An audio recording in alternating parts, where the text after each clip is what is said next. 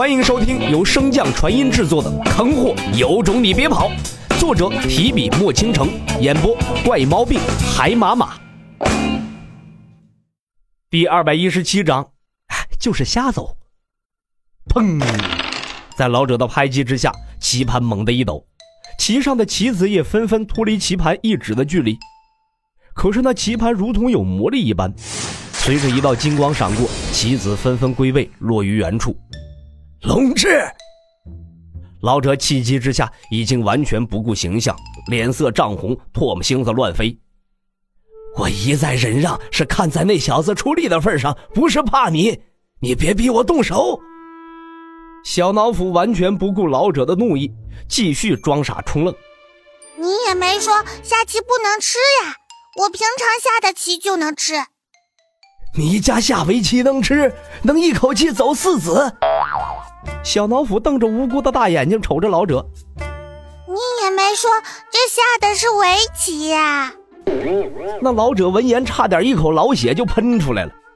下了这么久，你跟我说不知道下的是围棋，那你是靠直觉落的子儿？老者心中狠狠地吐槽了一句，忽然灵机一动。既然他不受规则，那我凭什么要被规则约束啊？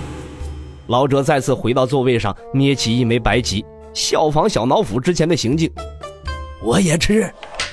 落子的瞬间，老者的心中准备了很多说辞，该如何反驳，如何理论？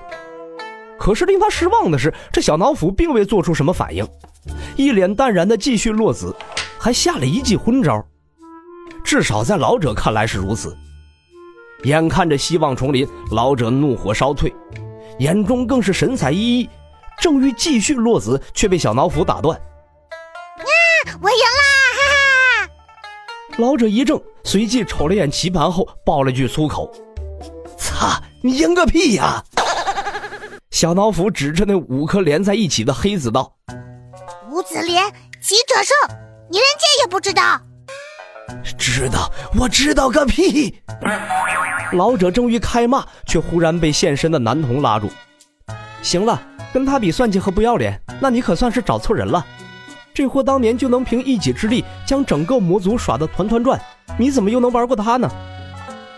男童笑着看向小脑斧，其实有些东西早已经注定，就算你不争，也会落到你头上。不等小脑斧回话，一旁的老者便怒道：“凭什么？机缘不应该是各凭本事争取吗？”男童苦笑一声：“没有经历，你自然不会懂。这世界上许多事情不是你努力就会有的。小至这明水大陆的凡间世界，无数学子寒窗苦读十余年，只为在官场上争得一席之地。可纵然是拔得头筹，又怎么能和那些豪门望族相抗衡呢？人家几代的努力，凭什么会输给你一个人的努力？如今这小子的局面正是如此。”那几位谋划如此之久布下的局，可不是凭借你我之力便可破的。何况这小子也并非纯粹是凭借机缘晋升的废物。五魔之战你看不见，我倒是看得清楚。以他的实力，即便是放到我们那个时代，铜镜之下依旧是顶尖的存在。小脑斧闻言会意一笑：“果然还是玄龟懂事理呀！你们修蛇的传承真是一代不如一代了。”老者并未理会小脑斧的嘲讽，反而赌气道：“这些事反正我说了不算，怎么做你们自己决定就好。”老者说罢，便瞬间消失在原地，只留下男童苦笑摇头。他自从来到我身边后，便一直被禁锢在这里，涉世不深，还请你多担待。小脑斧心中琢磨：我不担待的话，他能活到现在？小脑斧邪魅一笑后，打破结界。恢复成最初的那份萌宠模样，向着奇险处的洛尘走去。石台所在，男童望着那走路都有些不稳的小兽，不觉间出了一身冷汗。是啊，这次沉寂的实在是太久了，久到连他也差点忘记眼前这货可是众神兽中公认的最凶狠的存在呀！主人，我赢了，奖励拿来。小脑斧跳到洛尘的怀中，一脸傲娇的伸出爪子讨要奖励。那再奖励你一份作业。小脑斧闻言，脸色当即就垮了，转身一屁股坐在洛尘的胳膊上，一边拔着尾巴上的毛，一边委屈道：“啊，那还是算了。妖兽的努力不用钱的，很便宜的。洛尘哭笑不得的取出了一只灵鸡。神识从未离开过洛尘的小脑斧当即一个空翻起身，啊！就知道主人最好啦！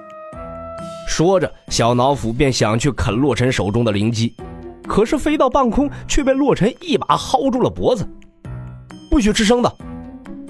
洛尘说着，便运转火灵根，开始为小脑斧烤制。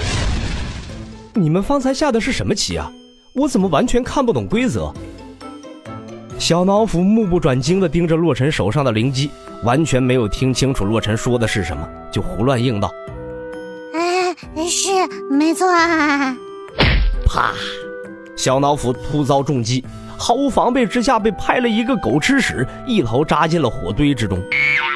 幸好到了他这一境界，早就已经不受这等低微凡火的侵扰。小脑斧瞬间起身，最先担忧的并非是自己的兽毛，而是那只灵鸡。将火焰稳住后，小脑斧这才回身望着洛尘。嗯，主人，你刚刚问的啥？洛尘并未重复之前的问题，而是一脸震惊的看着小脑斧。你什么时候神将境了？小脑斧一边挠着小脑袋，一边回答道：“醒来之后就晋升了，我也不知道。”睡一觉生一境，认真的吗？洛尘有些狐疑的看了一眼小脑斧。说，是不是偷吃什么好东西了？小脑斧连忙摇头，嗯，没有。可是他那稍带闪避的眼神根本就没有起到丝毫的作用，一眼便被洛尘看穿了。我是不是教过你做妖要诚信？小脑斧当即泄气。主人在迷宫失恋的时候，我偷吃了老乌龟的一点。被捂住嘴的小脑斧面带疑惑的望着洛尘：“你疯了？我们现在还在他的地盘上，这么嚣张，当心待会儿连怎么死的都不知道。”小脑斧点点头，一副我明白的模样。将小脑斧放开，洛尘抢先道：“晋升的事回去再说，那局棋到底是怎么回事啊？”小脑斧看向石台：“天地棋盘嘛，下棋自然不会符合常理啦。”规律极其难寻不说，落子的数量也不尽相同呀。洛尘若有所思的点点头，懵懂之间刚有些理解小脑斧这玄之又玄的话，便听到小脑斧解释道：“嗯，简而言之就是瞎走。”集播讲完毕，感谢您的收听。如果喜欢，可以点击订阅哦，关注本账号还有更多好听的内容，还不快动动你的手指头！